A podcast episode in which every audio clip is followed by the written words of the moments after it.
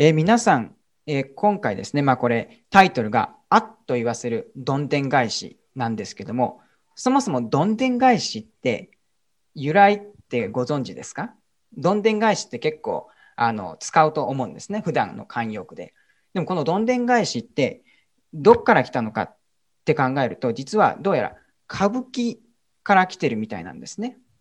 で、何がどんでん返しかというと、まあ、これ歌舞伎の、まあ、ステージだと思ってください。ここでまあ、歌舞伎の役者がここにいて、まあ、えっ、ー、と、よーとか言うわけですよね、ここで。で、これが終わって、場面が切り替わる部分があるんですね。で、ここでどうなるかっていうと、どんでんどんでんっていうふうに、あの、太鼓が鳴るわけなんですね。で、そうやって鳴って、どうなるかっていうと、ここに壁がありますよね。あの、ちょっとこれは、サイドから、横から見た図なんですけども、観客がいますよね。観客がこう見てるっていう設定です。で、これがですね、どんでんどんでんってなると、こういう風になって、どうやら、その壁だったところが、こう、今度床になって後ろに。で、床だったところが、こう上がってきて、今度壁になるんですね。まあ、ちょっと事情によってですね、これ、あの、下下までいかないんですけど、行ったつもりでちょっと考えてみてください。で、そうして、えっ、ー、と、画面が、えっ、ー、と、場面が切り替わるわけですね。シーンが今までから一気に変わるわけですね。で、えっ、ー、と、観客の皆さんもですね、これちゃんとあって言ってるので、これは文字通り、あっと言わせるどんでん返しなわけですね。はい。で、どんでん返しって普段私たちが使うわけですけども、それはどういった意味合いで使うかというと、まあ、例えば小説だとか、あの映画とかのストーリーで、まあ、ある一定の方向に物語が進んでいて、きっとこのままこの調子でいくだろうと思った時に、いきなりあの予想もつかない結果になったりすることってありますよね。これがよくどんでん返しっていうふうに言ったりします。あるいは、例えばサッカーの試合とか、まあ何でもいいですけども、スポーツの試合をしていて、あもうチーム A がもう勝つに決まってるって思い込んでたら、ラスト2分でチーム B があの追い上げて逆転で勝つ。これはあのどんでん返しの結果っていうふうに言ったり表現したりもします。で、今回ですね、まあ、私たち講演会2日目ですけども、えっ、ー、と、昨日えっ、ー、と、なぜ苦しみがあるのかというようなタイトルで、タイトルとか内容で、えっ、ー、と、平高澄さんによってお話をしていただきました。そしてその、えっ、ー、と、テーマですね、の中で、あっと言わせるどんでん返しって何なんでしょうか。ちょっと昨日の復習も踏まえて、えっ、と、なぜ、え人類が今どのような状態に置かれているのか、罪だとかそういったものをちょっとえー、お話ししていきたいと思います。えー、昨日平田和美さんも言ってくださいましたけども、まず、えーと、天に、えーと、ルシファーという、まあ、天使がいました。今ももちろん、あの、サタンとして働いているわけですけども、そのルシファーがですね、もともとはいい天使だったわけですね。で、神様に限りなく近い存在だったわけなんですけども、自分のその置かれた地位では満足しないで、なんで自分は神じゃないんだろう。神になりなってもおかしくないんじゃないかっていうふうに思ったわけですね。で、そういうふうなちょっと不満な気持ちから自分の高慢な気持ちにだんだん変わっていって、結果的にもう神様なんて正しくない。もう俺が正しいに決まってるって言って反逆を起こしたっていうのは昨日皆さん見てきたかと思います。で、結局天から追い出されちゃったわけですけども、で、まあこれが要するに神様とルシファーあるいはサタンの間のバトルですよね。大相当って言ったりもします。まあバトルといってもこう殴り合いのバトルとか剣で切り殺すってそういうのではないと思うんですね。霊的なバトル、要するに論争なわけですよね。神様が正しいか、神様が正しいお方に対してルシファーは、いやいやいや、そんなことないでしょ。俺の方が正しいに決まってる。っていうのがあるわけですね。で、私たちはその大相当っていう大きな、まあ、論争ですね、に巻き込まれているわけですね。そんな真っ只中にいるわけです。そしてじゃあルシファーがどうしたかというと、地上にあ来ました。じゃあ、この地上を今度は俺のあの世界にしてやるってことで人間をどうにかして自分たちの自分の方に、まえー、と巻き込もうとしたわけですね。それがまあエデンの園で起こったことですね。でまあアダムから行くのはちょっとあの難しいと思ったんでしょうねきっと。あのエヴァの方に先に攻撃をしたわけですね。あの皆さんもアニメとか見るとあのよく時々あるんですけど主人公がいますと主人公はまあ強いわけですね。で相手が出てきて相手がその主人公と戦いたいんですけども大体主人公の人って正義感が強いというか、まあ、あの無駄な争いをしたくないわけですよね。そうすると、あの相手が挑発してきても、いや、戦わないっていうふうになるわけですよね。で、でも、その相手の人は主人公と戦いたいので、どうするかっていうと、じゃあ、その主人公が大切にしている彼女だったりとか、ガールフレンドだったりしてをさらって、そうすると大体の主人公は来るわけですね。で、戦うわけです。というように、ここでもまずサタンはエヴァをちょっとまず、あの、陥れて、そこからアダムを落とそうっていうふうな作戦だったわけですね。で、まあ残念ながらそれ成功しちゃったわけですね。エヴァをまず、えっ、ー、と、陥れました。で、どのように陥れたかというと、えっ、ー、と、光り輝く、まあ、蛇ですね。蛇を使って、蛇を乗っ取って、エヴァに近づいたわけです。その当時、蛇は非常に賢くて、えっ、ー、と、一説によると、翼があって、もしかしたら足もあったのかもしれないです。いわゆるドラゴン、竜みたいな存在だったのかもしれません。そういったキラキラした存在の人に話しかけられたら、まあ、まずサタンだと思わなかったと思うんですね、エヴァは。ところがこれが間違っていたわけですね。サタンだったわけです。で、エヴァが落ちてしまいました。えっ、ー、と、禁じられていた果実を食べてしまいました。で、その後、今度は夫であるアダムにもこう出すわけですよね、果実を。で、アダムはここでおそらくエヴァがもう、あの、罪を犯してしまったことを知ってたと思うんですね。え、これって、あの、神様が、あの、注意してた、あれじゃない？サタンじゃない？って多分思ったんですけど、でも、せっかくエヴァが僕あの僕に与えられてて、ちょっとエヴァを失うのは、ちょっと無理かなって思って、まあいいかなってことで、アダムも食べちゃったわけですね。っていうふうに、もうどんどんこうやって人類がサタンによって、まあ、犯されていってしまってるわけですね。で、結果、エデンの砂を追い出されて、その罪の結果がここに出ているように、まあ、悲しみだったりとか、苦しみ、それから不安やストレス、えー、や痛みや病、老いや死、まあ、いろいろな、えー、結果があるわけですね。これはもちろんアダムとエヴァがエデンの砂を出てからすぐに人間界に入ってきたものでもありますけども、私たちが今生きているこの世界でも十分、あの、普段見ていることでありますよね。こう考えると、もう どん底なんですね、人類っていうのは。もう這い上がるよう、這い上がろうにも這い上がれないような状態なわけなんですね。もともとは永遠の命が与えられていたわけですね。で、まあ、命の木の実から実を取って食べることで、アダムとエバは命をつないでいたわけです。しかし今、これでエデンのその追い出されたわけですから、その命の木から実を取って食べることができなくなってしまったわけですね。まあ、実際にその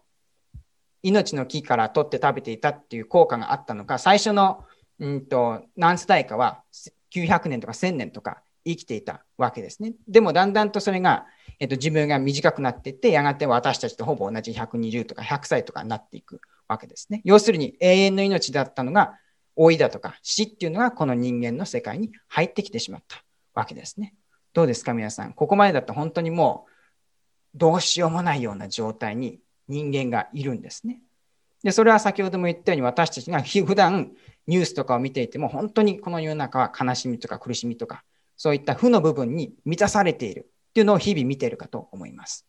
で、ここであっと言わせるどんでん返しがあるんですね。昨日平田和美さんも少しお話ししてくださいましたけども、そのことをちょっと今日は詳しく見ていきたいと思います。そのあっと言わせるどんでん返しですね。えっ、ー、と、このサタンの働きを封じ込めるっていうような約束が実はあのすでにアダムとエヴァに告げられているんですね。これが創世記3章の14節と15節のところなんですね。ちょっと見ていきたいと思います。主なる神は蛇に向かって言われた。お前と女、お前の子孫と女の子孫の間に私は敵意を置く。彼はお前の頭を砕き、お前は彼のかかとを砕く。今、あの、文字がこう浮かび上がっているところが結構大事なところなんですけども、このお前と女ですね、まず。お前と女。まあ文字通り文脈で見るとお前っていうのは蛇ですよね。で、女っていうのが、まあエヴァですよね。文字通りこの文脈で見ればですよ。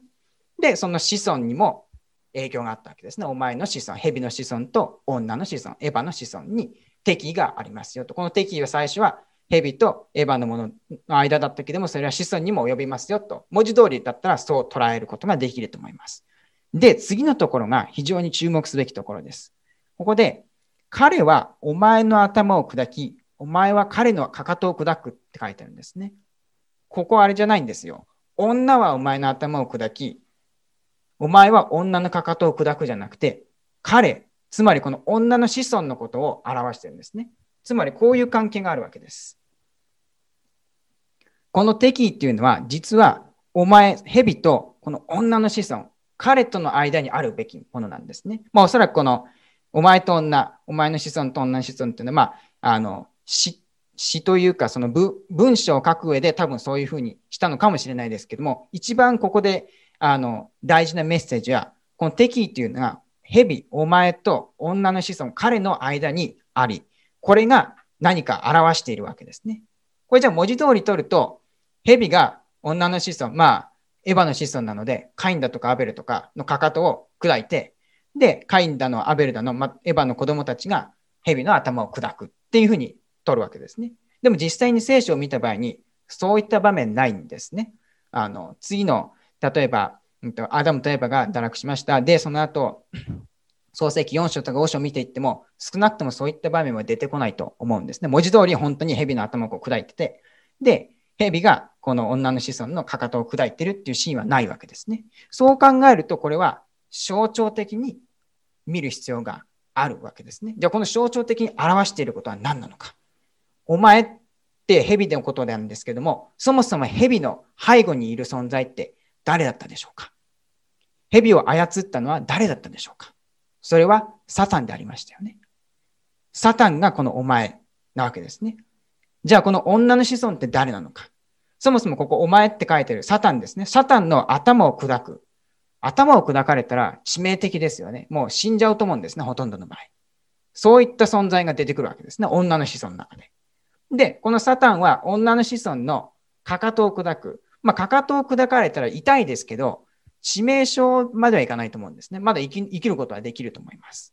ということは、このサタンと女の子孫、すなわちイエス様、救い主の間のやっぱり論争だったり、バトルだったりするわけですね。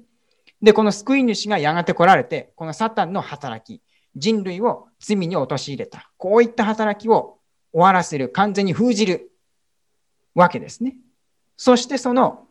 今度はサタンも、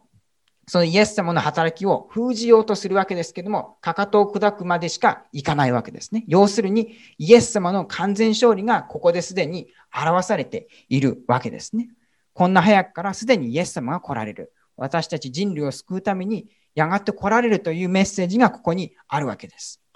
そして、そういったいずれメシアが来ますよというメッセージは、犠牲制度によって常にリマインドされていたわけですね。思い起こされていました。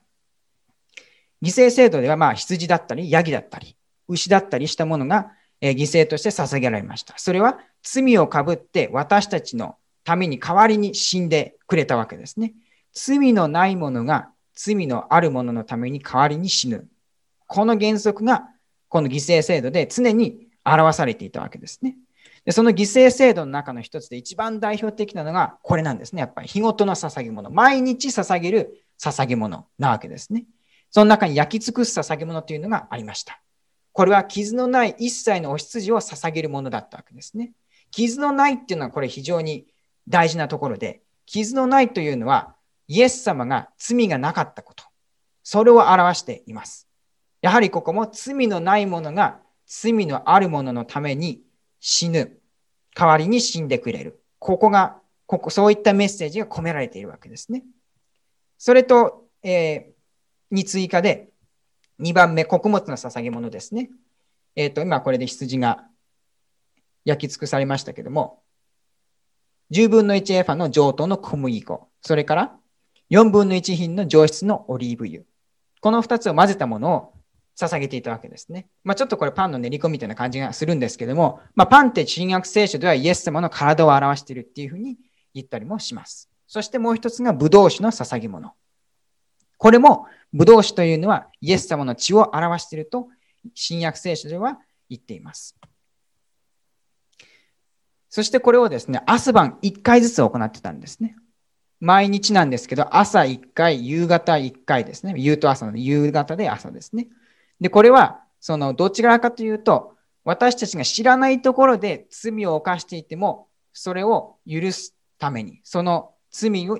代わりに死んでもらうためにあったわけですね。いろいろ他にも捧げ物はありました。例えば食材の捧げ物っていうのはありましたけども、食材の捧げ物はこの焼き尽くす捧げ物とちょっと違うところは、すでにあある程度の罪を犯しましたと自覚していて、それで捧げ物を捧げて許してもらう。それに対して焼き尽くす捧げ物はどちらかというと、もしかしたら知らないところで僕たち、私たちが罪を犯しているかもしれない。でもそういった時に、もうすでに捧げ物があるわけなので、私たちの罪が許される。要するに神様から恵みがあるということなんですね。つまり、この捧げ物が捧げられている間は、私たちは神様の恵みに預かることができるわけです。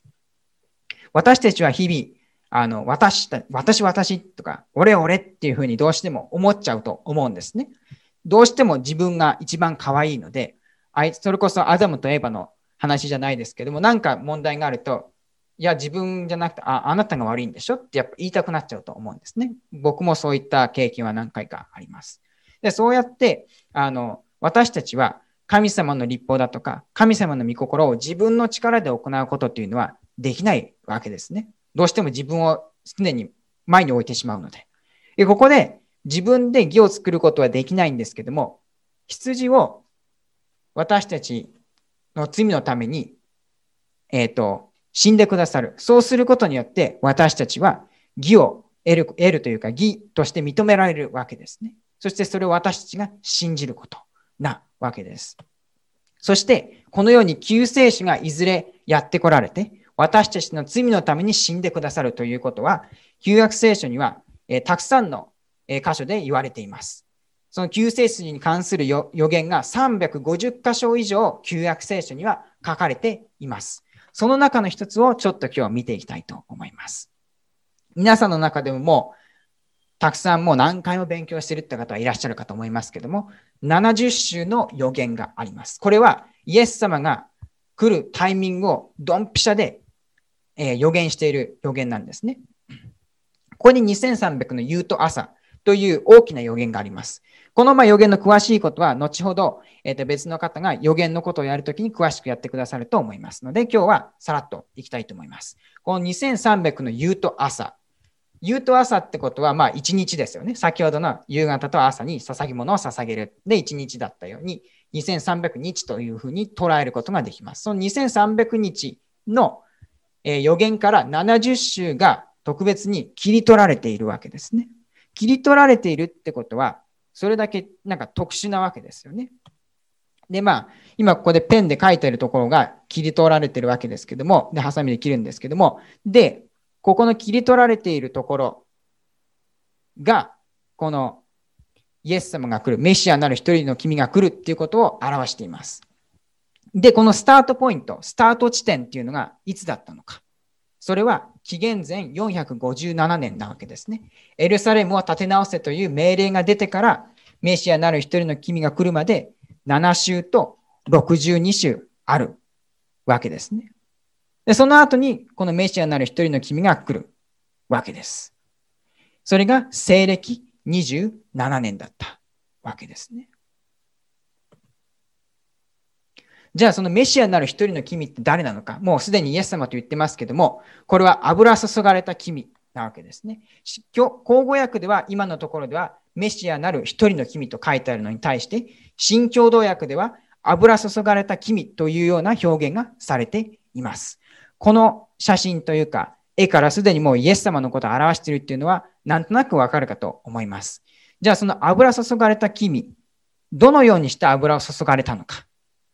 使徒言行録10章の37節と38節にこのような記述があります。あなた方はご存知でしょう。ヨハネが洗礼を述べ伝えた後、ガリラヤから始まってユダヤ全土に起きた出来事です。つまり、ナザレのイエスのことです。つまり、ナザレのイエス、えー、ごめんなさい。神は精霊と力によってこの方を油注がれたものとなさいました。イエスは方々を歩いて人々を助け、イエス、えー、悪魔に苦しめられている人たちをすべて癒されたのですが、それは神がご一緒だったからです。油注がれた時に、イエス様は、えー、精霊と力を受けました。つまり、油を注がれているということは、精霊と力を受けることなわけですね。で、この油を注がれるということは、旧約聖書にも出てきます。サムエル記上16章の13節ですね。サムサムエルは油の入った角を取り出し、兄弟たちの中で彼に油を注いだ。その日以来、主の霊が激しくダビデに下るようになった。サムエルは立ってラマに帰った。ここでダビデは油を注がれたわけですけども、油を注がれたことによって、主の霊が下ったわけですね。精霊を受けるようになりました。で、なんで彼が油を注がれたかというと、王様として任命されたからなんですね。何か大事な使命をこれからやるっていう時に、この油を注ぐわけですね。そして精霊が共にいて、その使命を全うするわけですね。イエス様も、そのダビデが王様として使命をは、はあの、えー、果たすためのと同じように、彼にも大事な使命があったわけですね。それは福音をまず述べ伝えることでありました。ルカによる福音書3章の1節から22節ですね。皇帝ティベリウスの治世の第15年、ポンティオ・ピラトがユダヤの総督、ヘロデがガリレアの領主、その兄弟フィリポがイトラヤとトラコントラコン地方の領主、リサニアがアビレネの領主、アンナスとカイアファトが大祭司であったとき、神の言葉があれのでザカリアの子ヨハネに下った。そこでヨハネはヨルダン川沿いの地方一帯に行って、罪の許しを得させるために悔い改めの洗礼を述べ伝えた。民衆が皆洗礼を受け、イエスも洗礼を受けて祈っておられると、天が開け、精霊が鳩のように見える、目に見える形でイエスの上に下ってきた。すると、あなたは私の愛する子、私の心にかなうものという声が天から聞こえた。イエス様が洗礼を受けたことによって、精霊が下ったわけですね。先ほどのところで油を注がれたら精霊を受けた。要するに、イエス様が、え精霊洗礼を受けた、バプテスマを受けたということは、油を注がれたことと一緒なわけですね。で、それが先ほどの西暦27年になるわけです。今の皇帝ティベリウス、ティベリウスの治世第15年っていうのは計算すると、やっぱり西暦26年から27年なので、やっぱりぴったしなわけですね。第1年が西暦12年から13年。そしてそれを計算すると27年に行き着くわけです。このようにイエス様、救世主が来られるということは予言できっちりと本当にドンピシャで、えー、示されていたわけですね。じゃあ今度、イエス様がバプテスマを受けた後、誘惑を受けるわけですね。どんな誘惑だったか。この時イエス様は、あの、十字架を意識して、いずれ自分が私たちの人類の罪のために十字架かかって亡くなるということを念頭に置いて、その準備をするために、神様と心を一致するために、あえて断食をして、えー、荒野に行ったんですね。まあ、精霊にもちろん導かれてですけども、まあ、私たちも普段教会教会生活をしていると、断食をして神様と心を一致させるということをすることもあるかと思います。イエス様もそのようなことを当時していたわけですね。マタイによる福音書4章、1節から4節です。さて、イエスは悪魔から誘惑を受けるため、霊に導かれて、荒れ野に行かれた。そして40日間、昼も夜も断食した後、空腹を覚えられた。すると、誘惑する者が来て、イエスに言った。神の子なら、これらの石がパンになるように命じたらどうだ？イエスはお答えになった。人はパンだけで生きるものではない。神の口から出る一つ一つの言葉で生きると書いてある。ここで皆さんちょっと思い出してほしいことがあります。これイエス様にサタンがこう誘惑してるわけですけども、これどんな誘惑ですか？食べ物ですよね。アダムとエバも食べ物で誘惑を受けたんですね。で、彼らは残念ながら身を食べちゃったわけですね。でも、イエス様はここでその誘惑に勝ったんですね。アダムたちはダメだった。でも、イエス様はそのアダムたちのリベンジとして、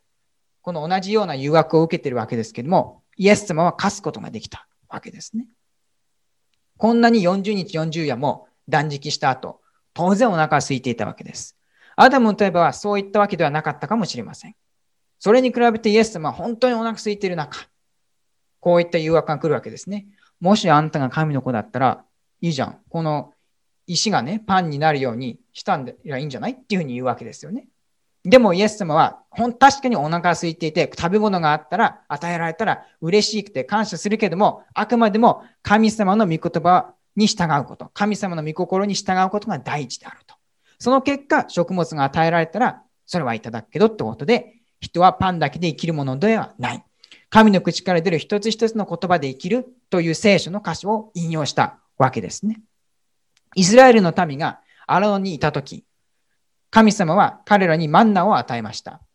それによって、神様に従うことで、神様が全て備えてくださるというのを教訓として与えていたわけですね。そしてイエス様はそれを知っていて、あくまでも神様に従う。そうやって、この誘惑を乗り越えたわけですね。あと2つ誘惑があります。次の誘惑はどうだったでしょうか今度はマタイによる福音書4章、続きですね。5節から7節お読みしたいと思います。次に、悪魔はイエスを聖なる都に連れて行き、神殿の屋根の端に立たせた。立たせて言った。神の子なら飛び降りたらどうだ神があなたのために天使たちに命じると、あなたの足が石に打ち当たることのないように、天使たちは手であなたを支えると書いてある。イエスはあなたの神である死を試してはならない。とも書いてあると言われた。今度サタンこんなんですね。ああ、わかったわかった。そう、御言葉ね、御言葉大切だよね。じゃあ、御言葉にこう書いてあるんですよ。神の子だったらどうですか？飛び降りたら。あの、天使がね、助けてくれるって書いてあるから、どうやってみたらいいんじゃないですか？っていうわけですね。で、ここで僕たちだと、それは助けてくれるに決まってるさって言ってやっちゃいそうになるんですけども、イエス様はここでやらないわけですよね。これよくよく考えると、それやる必要がないわけですよね。確かに飛び降りる必要があったりとか、本当に飛び降りないといけないときは、天使たちが助けてくださると思うんですね。私たちも同じだと思います。私たちも本当にピンチな時に陥った時は、助けてくださると思うんですね。でもここでイエス様は、わざわざそんな状態に自分で行くってことはしなかったわけですね。この誘惑に負けちゃっていると、要するに神様へ、神父なる神様への不信感が現れちゃうわけですね。でも、イエス様はそうじゃなかったわけですね。あの、アダムじゃなくてエヴァですね。エヴァが最初騙された時も似たような口調でサタンが来たわけですね。神様ってこの、そのにある木からなる実を食べちゃいけないって言ったみたいな、ちょっとこう疑問を、疑いを持たせるような言い方で言っていたんですね。イエス様も同じなわけですね。でもここでイエス様は、あなたの神である主を試してはならないっていうふうに言って、この誘惑に勝ったわけですね。もう分かりやすい例だと、例えば私たちが、あの、友達に、まあ、いいとこ連れてってあげるって言われて、例えば心霊スポットに行っちゃったとしまいます。しまいます。で、私たちは知らなかったわけですね。そういった時は、神様は、とか天使とかは、助けてくれると思うんですね。ま、守ってくださると思います。でも、これが、もし私たちが、あえてその心霊スポットに肝試しのために行くってなったらどうですか？これは。これは信仰じゃないと思うんですね。本当の信仰っていうのは、本当にピンチでなった時に神様が助けてくださるから大丈夫だっていう信仰なんですね。でも、あえて自分をわざわざその危険な目に陥らせるっていうのは、これは信仰じゃないわけですよね。こういった時は、多分、その悪魔だとか、サタンの影響に、あの、及ぶ、影響を受けてしまうと思うんですね。そういったこともあって、キリストはここで、主なる神は試してはならない。というふうに言ったわけですね。神様への信仰をちゃんとここで示しています。じゃあ3つ目の、えー、誘惑はどうだったでしょうか？ちょっと考えてみてください。ここでサタン、こういうわけですね。えー、この聖書にこう書いてあります。さらに悪魔は、イエスを非常に高い山に連れて行き、世のすべての国々とその繁栄ぶりを見せて、もしひれ伏して私を拝むなら、これをみんな与えようと言った。するとイエスは言われた。退けさた。あなたの神である主を拝み、ただ主に仕えよと書いてある。そこで悪魔は離れ去った。すると天使が、天使たちが来てイエスに仕えた。これサタン言うわけですね。あ、わかったわかったわかった。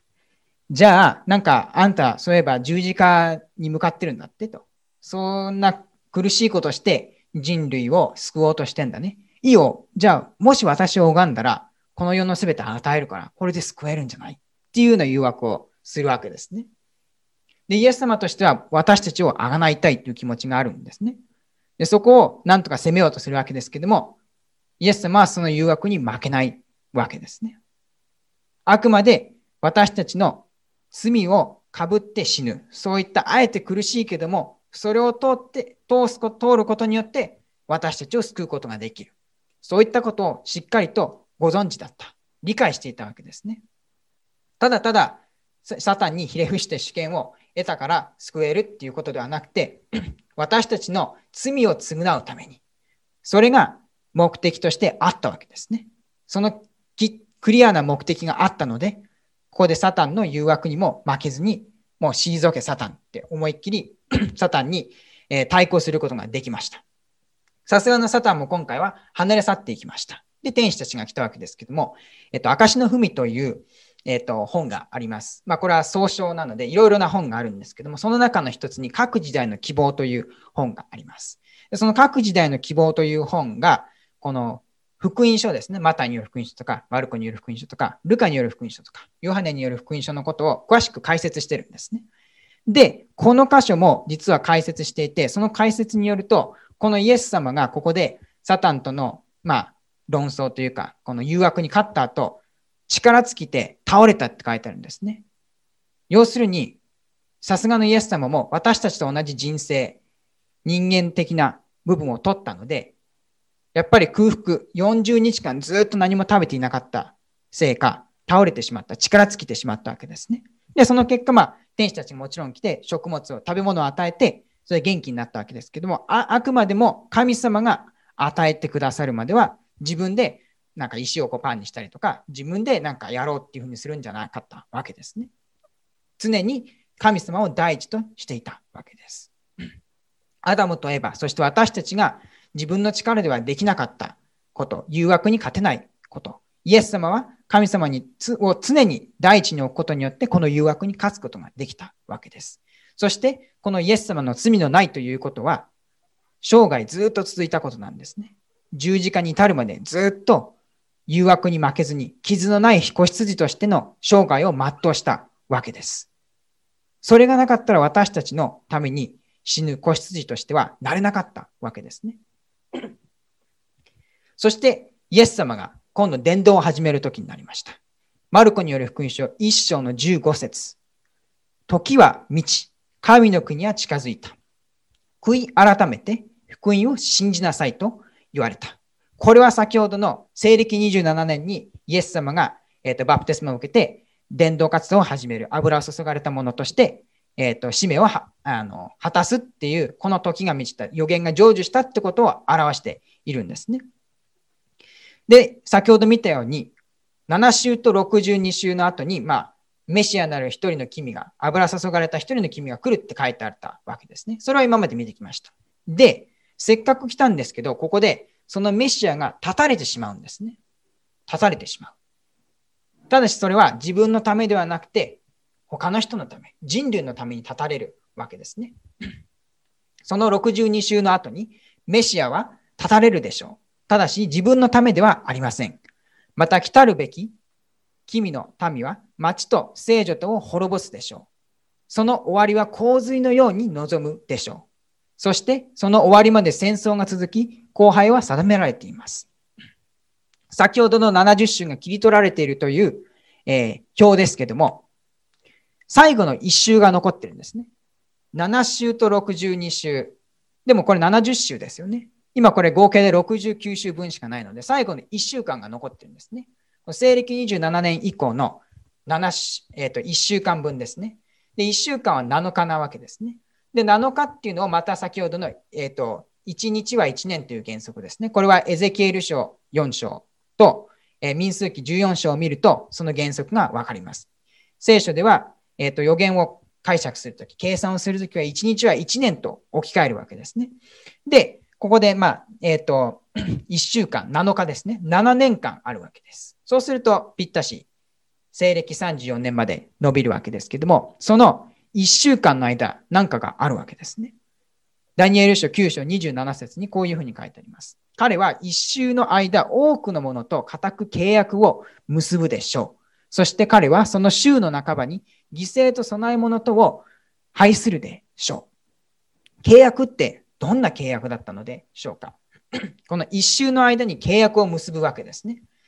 で、この一周の間の契約、それはマタイによる福音書26章の28節に書いてあることなんですけども、イエス様が血を流されることによって、十字架にかかることによって、私たちの罪が許される。そういった契約なわけですね。で、それが週の半ばに起こるわけですね。そこに週の半ばに犠牲と供え物を廃するって書いてあるんですね。週の半ばって考えると、普通に考えたら水曜日ですよね。月火水木金土ですね。日月火水木金土ですね。でもこれ数値化しないといけないので、3.5日。そうすると3.5年なので、西暦27年の秋から数えると、西暦31年の春になるわけですね。そこの西暦31年の春にイエス様は十字架にかかったわけですね。こんだけぴったしの予言を通じてイエス様が来られる。メシアが私たちのために死なれる。そういったメッセージが書かれているわけですね。一番初めは、アダムとエバに、えっ、ー、と、お前と、お前の、えっ、ー、と、女のとの間に敵意があるっていう、あの聖句がありますよね。で、それで、サタンの働きを女の子孫が封じ込めるわけですね。で、それがずっと旧約聖書の中を通じてリマインドされていたわけですね。そしてその中の一つが、先ほども言ったように、この70種の予言なわけですね。西暦31年にイエス様が亡くなったわけです。で、その時に犠牲と、今見たところで、犠牲と供え物を拝するって書いてあったわけですね。実際にイエス様が西暦31年に亡くなった時どうなったかっていうと、この地上に聖女だとか神殿があったわけですね。それは、まあ、犠牲を捧げるとこって思ってもらえればいいです。この聖女についても、また別の、えーと、方が詳しく、えー、説明してくださると思います。この講演会中に。で、この、え、ー、と、垂れ幕があったわけですね。聖女の中に。で、この垂れ幕がイエス様が亡くなった時に上から下、ピシッと切れたわけですね。で、これが何を表していたのかというと、これ犠牲と供え物が廃された。要するにもうやらなくていいですよってことだったんですね。犠牲と供え物の意味は一番最初に言った通り、イエス様がやがて来られるっていうことの象徴、リマインドだったわけですね。で、本物が来たわけです。だからこれはもうやる必要がなくなったわけです。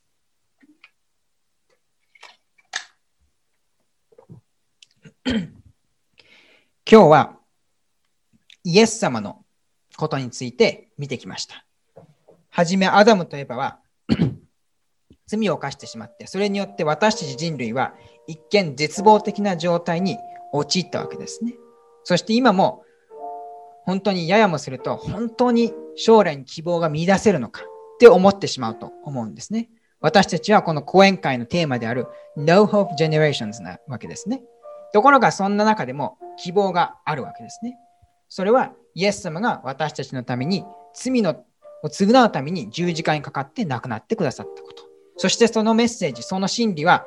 もうすでにアダムとエバが罪を犯した瞬間からそういった計画を用意しておりますよありますよっていうことを神様がずっと伝えてきたわけですね、人類に。ヘブライ人への手紙3章7節から11節にこのような記述があります。だから、精霊がこう言われる通りに、通りです。今日、あなたたちが神の声を聞くなら、荒野で試練を受けた頃、神に反抗していた時のように、心はかたくなにしてはならない。荒野であなたたちの先祖は私を試み、試し、40年の間、私の技を見た。だから、その時代の者たちに対してこう言った。彼らはいつも心が迷っており、私の道を認めなかった。彼らを決して私の安息に預からせはしないと。イエス様、神様はイスラエルの民をエジプトの地から導き出しました。なんでかというと、まあそのエジプトの地で奴隷の身分にあったわけですね。イスラエルの民が。そして彼らが嘆いていること、苦しんでいるのを聞いた神様は、じゃあ私の民をこの奴隷の身分から、奴隷状態から解放して、エジプトから抜け出すこと、導き出すことによって、奴隷の、えーと、状態から解放して、そして約束の地、アブラハムに約束をした、あのカナンの地に導くことによって、導き入れることによって安息を与える。心に平安を与える。そういった計画があったわけですね。しかし、イスラエルのためはどうだったのか。残念ながら、その神様の救いというか計画を完全に理解していなかったのか、拒んでしまったわけですね。結果、エジプトから出た世代、エジプトにずっと住んでて、エジプトを出た人たち、その人たちは40年間荒野でさまようことになってしまいました。そしてその子孫の次の世代の人たちは、その荒野で育って生まれ育ったので、約束の地を受けることになったわけですね。本来だったらば、そのエジプトから出た世代の人たちも約束の地に入れるはずだったわけです。しかし、彼らはその約束の地、本当は安息に入れたはずなのに、それを拒んでしまったわけですね。私たちはどうでしょうか？イエス様が私たちのために死んでくださったことによって、私たちは罪から解放されるわけです。すでに私たちの罪は許されているわけです。私たちが自覚している罪をイエス様に告白して悔い改めることによって私たちの罪は許されるのです。それを信じることなんですね。しかし、私たちはそれを拒んでしまうこともあるのかもしれません。ここで、今日あなたたちが神の子を聞くならと、精霊が言っている通りですと、ヘブライ人への手紙を書いたパウロは言っています。私たちも今日、イエス様を受け入れて、救いに預かる者として、イエス様がやってくださったことを考えながら、彼の犠牲を本当に受け入れていきたいと思います。そして、イエス様のの犠牲、私たちのために死んでくださったこと、